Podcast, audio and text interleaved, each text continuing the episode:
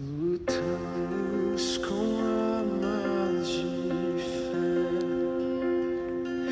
e nada irá resistir enquanto adoramos.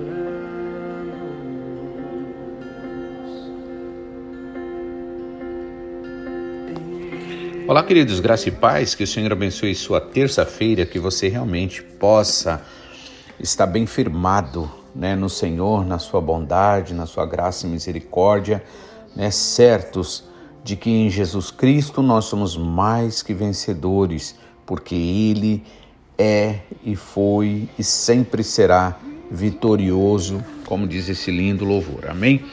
Eu gostaria de trazer uma meditação para você hoje sobre a importância de nós sermos frutíferos, né? Eu vou fazer uma série de mensagens e aos poucos a gente vai vendo cada uma delas, amém? Mas eu gostaria de ler Mateus capítulo 21, é, versículos 18 ao 22, que diz o seguinte: A figueira seca. Voltando Jesus de manhã para a cidade, teve sede, aliás, desculpa, teve fome. E avistando uma figueira perto do caminho, dirigiu-se a ela e não achou nela senão folhas. E disse-lhe: Nunca mais nasça fruto de ti. E a figueira secou imediatamente. E os discípulos, vendo isto, maravilharam-se, dizendo: Como secou imediatamente a figueira? Jesus, porém, respondendo, disse-lhes: Em verdade vos digo que se tiverdes fé e não duvidardes, não só fareis o que foi feito à figueira, mas até se a este monte disserdes, ergue-te e precipita-te no mar, assim será feito. E tudo o que pedirdes na oração, crendo, o recebereis. Amém? Então aqui neste nesse trecho nós temos dois pontos aqui bastante importantes. O primeiro, ele fala é, da necessidade de nós sermos frutíferos, de que Deus espera de nós frutos, né? E esses frutos, com certeza, o que, que são os frutos? Frutos é o resultado daquilo que você não vê aparentemente. Ninguém vê uma árvore trabalhando ali, produzindo o fruto, né? Mas o fruto aparece o fruto é, vamos dizer assim, a comprovação, o fruto é, é o incontestável, né, em relação a uma situação. Então, o fruto, né? Então Deus espera de nós que nós sejamos frutíferos, né? E aí, Jesus, por exemplo, ele estava sempre trabalhando pelo reino de Deus sempre trabalhando pelo. Aliás, na verdade, só trabalhava para o reino de Deus, né, em sua totalidade.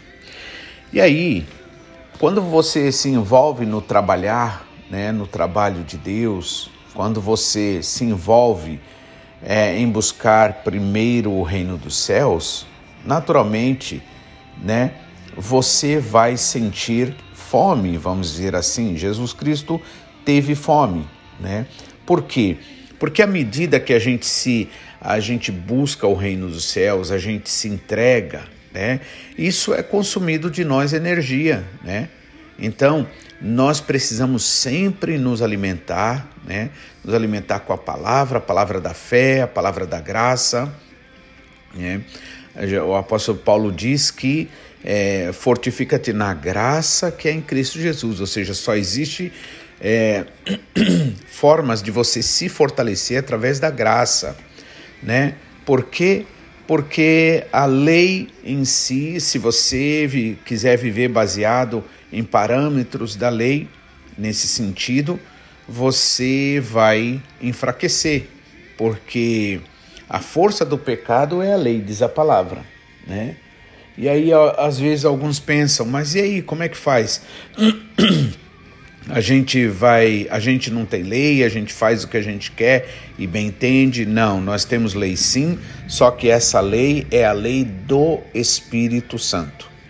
é a lei do Espírito Santo que fala, que confirma a sua palavra em nós e que busca, né, é, através da palavra, que é a água, que é a seiva, vamos dizer assim, fazer-nos frutíferos, né? Então, Jesus Cristo voltando da cidade do trabalho ali teve fome e avistou uma figueira perto do caminho, dirigiu-se a ela é, e não achou nela senão folhas, né? Então, folha na verdade, né, é o é o é o prenúncio, vamos dizer assim, é uma é a visão de que tem fruto, né? Normalmente a flor nasce, depois, né, a flor murcha e as folhas ficam, né? Porque as folhas também têm esse processo importante na questão do fruto, da aparição do fruto. E aí o, o fruto, então, as folhas, então, dá a ideia de que já tem frutos. Só que Jesus chega até ela, né? Outra coisa importante aqui entender é que essa figueira estava na beira do caminho, na beira do caminho, né? Contrário àquilo que diz Salmo 1, né? Que bem-aventurado é o homem que é, não anda segundo o conselho dos ímpios, nem se detém na roda dos escarnecedores, nem se assenta. Aliás, é, bem-aventurado o, o homem que não vai pelo conselho dos ímpios, né? não ouve o conselho dos ímpios, não se detém no caminho dos pecadores, nem se assenta na roda dos escarnecedores, pois será como, é, porque ali, né? ou seja, são estágios que a gente vê. Primeiro é ouvir o conselho dos ímpios, ou seja, é o relacionamento com o mundo ou com qualquer pessoa, vamos dizer assim, que não tem né? A, não tem a palavra, não tem a graça, não tem o amor de Deus. Então, seguir o conselho dos ímpios, se deter no caminho dos pecadores, segundo estágio, né? Já vira um vício. E terceiro, né, mostra uma entrega total para o mal ou um afastamento completo, que é assentar-se na roda dos escarnecedores, daqueles que zombam do Senhor e aí a pessoa já perde totalmente o a, aquilo de maravilhoso que tinha, né? Por isso que aí ele fala em, em contraposição, ele diz assim, mas bem-aventurado aquele que é, vamos ler aqui só um pouquinho. É, Salmo primeiro, né? Assim, é sempre bom a gente ler porque nós é, evitamos de errar, né? Bem-aventurado o homem que não anda segundo o conselho dos ímpios, nem se detém no caminho dos pecadores, nem se assenta na roda dos escarnecedores. Né? Então você vê estágios de regressão. Né? Primeiro ouve o conselho dos ímpios, depois se detém no caminho, ou seja, na prática, e é, depois se assenta na roda dos escarnecedores. Né? Então é bem-aventurado o que não faz isso. Né? Que não anda no conselho dos ímpios, que não se detém no caminho dos pecadores, nem se assenta na roda dos escarnecedores. Porque o Senhor chamou você, te santificou, para que você seja uma bênção, seja frutífero, seja um canal da glória de Deus, do poder de Deus. Então isso se chama consagração, santificação, né? Antes tem o seu prazer na lei do Senhor e na sua lei medita de dia e de noite, tá vendo? Então, é na lei do Senhor, não na lei que dá direito ao inimigo de acusar a gente, né? Não, nós precisamos sempre agir antes de tudo baseado naquilo que Jesus Cristo fez por nós, né? Ou seja, toda e qualquer conversão, né, toda e qualquer transformação, ela vai acontecer exatamente porque nós confiamos no sacrifício do Senhor Jesus Cristo na cruz do Calvário e não na, nos nossos acertos, nem nos nossos erros. Então, antes tem o seu prazer na lei do Senhor, né? e agora essa lei que antigamente só era conhecido a lei do Antigo Testamento, mas que, como Paulo disse, A lei que veio para dar vida, prometendo vida, ela, né, ela gerou a morte, tá? Gerou a separação do homem e Deus. Então, por isso que Jesus Cristo veio e deixou o Espírito Santo para nós. Ou seja, é, hoje nós temos a lei do Espírito Santo. É a lei do Espírito Santo que convence a gente, que constrange a gente, que mostra que a gente não precisa viver né, a lei da carne, a lei da vontade da carne. Antes tem o seu prazer na lei do Senhor, na sua lei medita de noite, pois será como árvore plantada junto a ribeiros de águas, né? Olha só, como árvore plantada junto a ribeiros de águas. Então nós, né, à semelhança dos anjos, como diz a palavra, somos considerados como árvores. Né? Então, por exemplo, quando a Bíblia fala ali do jardim do Éden, então você olha, de todos os frutos você pode comer, menos o da árvore da ciência do bem e do mal. Ou seja, com todos os anjos a gente poderia conversar, poderia, né? Porque comer significa receber a palavra, né? Mas com a da árvore da ciência do bem e do mal não coma, ou seja, com esse anjo não converse, não acredite, porque o dia que você assim fizer, você vai morrer. E aí, diferente dessa árvore plantada junto a ribeiros de águas aqui, a gente vê em contraposição a figueira que Jesus aqui se referiu, ela está plantada onde? Na beira do caminho. Lembra das sementes que Jesus fala, né? é, que uma parte caiu na beira do caminho e vieram os, os pássaros, né, que significa é, é, vaidade, coisas que passam, passageiras, né? Então vieram os pássaros e levaram embora. Ou seja, aquela semente não entrou profundamente no coração. Então por isso fica fácil de ser levado embora né, pela falta de entendimento. É por isso que uma das orações que você sempre tem que fazer é: Senhor, me dá entendimento. Sabe, um, um dos grandes motivos da gente viver errando sempre, muitas vezes, é por falta de entendimento, né? Muitas vezes a busca louca por esse mundo, pelas coisas desse mundo, desprezando as coisas de Deus, é por falta de entendimento, né? Jesus, Deus mesmo falou no Antigo Testamento, né? é, o meu povo sofre por falta de conhecimento. Ontem mesmo eu li sobre quando Jesus Cristo disse: Vós errais por não conhecer as Escrituras, a palavra verdadeira de Deus, e é, nem o poder de Deus. Então é necessário ter né, o conhecimento da palavra e, junto com esse, com esse conhecimento, a prática né, da palavra. Mas isso, irmãos, nada disso será feito se a gente não tiver em comunhão. Não tem jeito, não adianta querer ser cristão sozinho, crente sozinho. Cristão a gente pode ser sozinho, né? Crente sozinho, protestante sozinho, evangélico sozinho, às vezes, né? A pessoa fica ali naquela bolha dela, né? Não, mas para, para que você realmente siga Jesus, seja frutífero, e seja uma bênção na mão do Senhor, né, sendo usado pelo Senhor, irmãos, não pode ficar fora da comunhão. Né? Por isso que eu li também esses dias, né? Salmo 73, nos últimos versículos, quando diz: Todos aqueles que apostam se afastar do Senhor serão destruídos. Né? Por quê?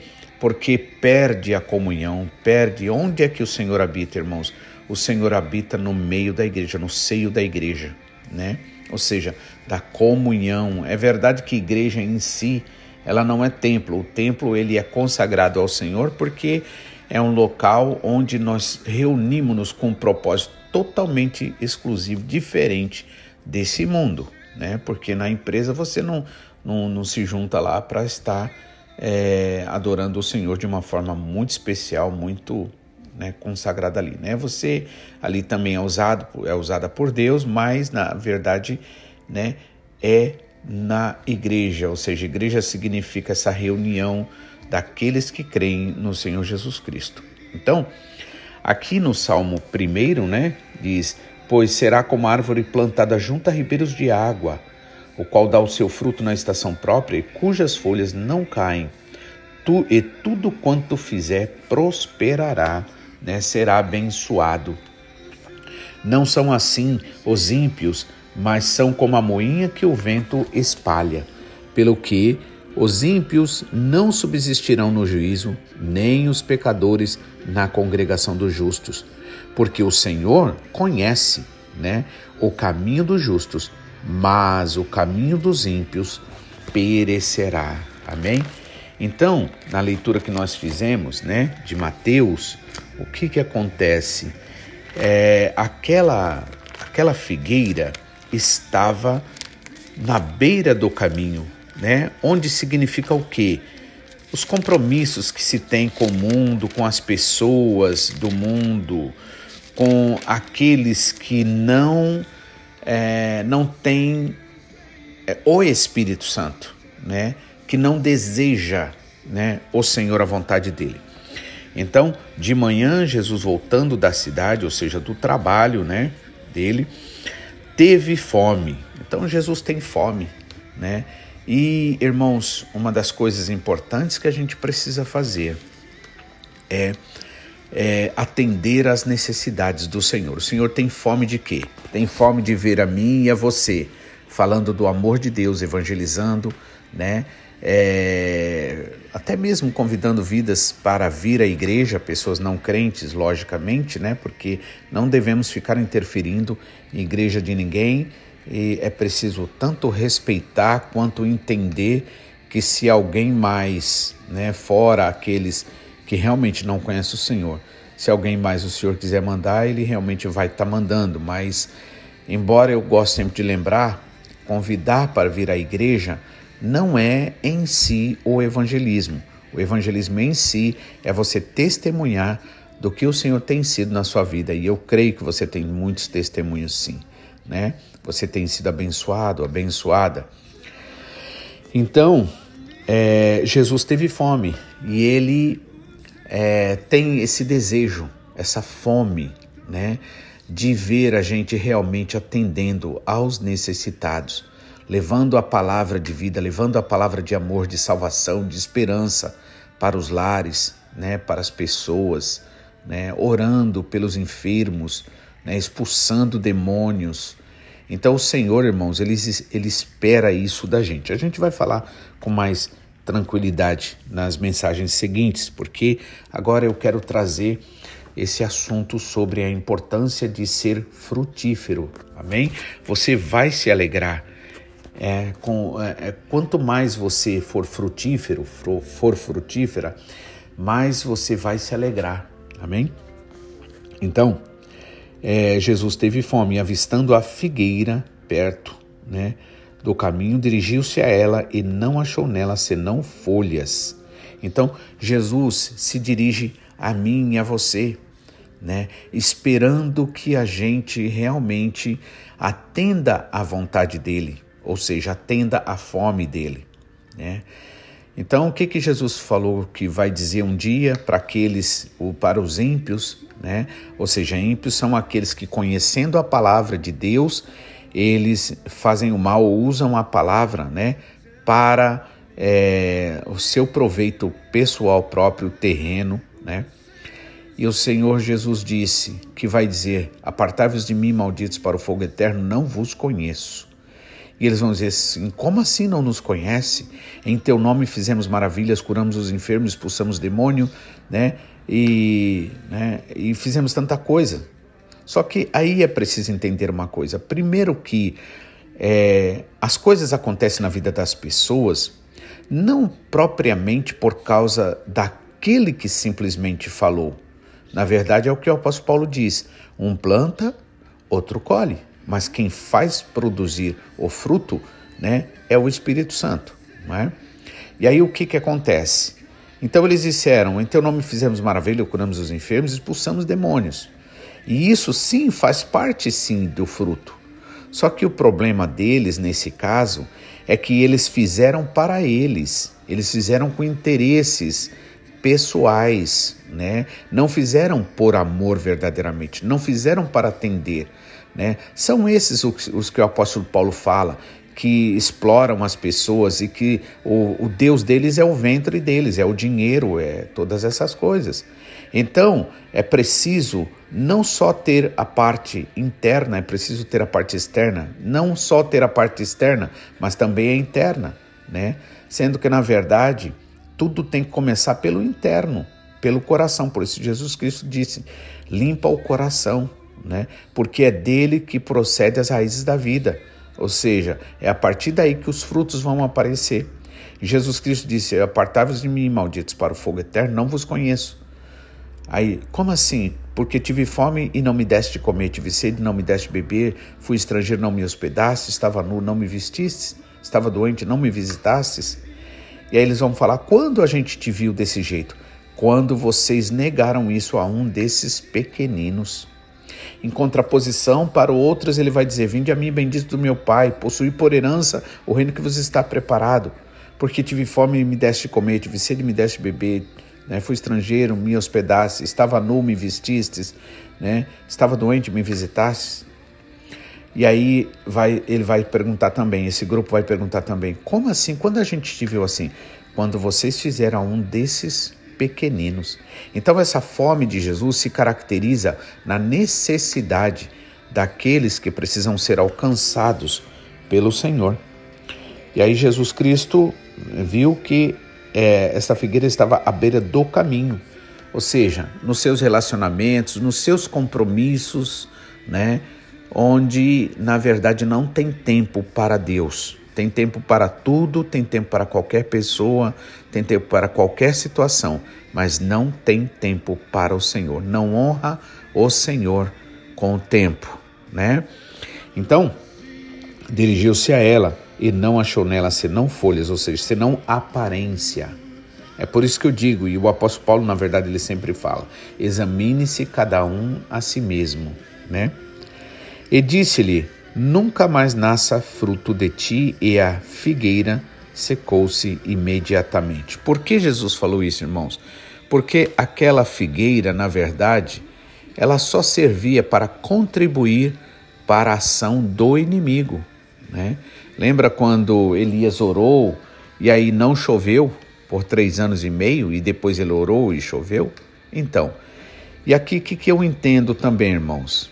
Aquilo que não está trazendo frutos na sua vida, aquilo que não está trazendo, é, é, não está trazendo manifestação de Deus, do seu poder, do seu amor, pai, irmãos, precisa, nós precisamos orar e declarar pela fé em nome de Jesus que essa situação seja, né, que essa árvore seque.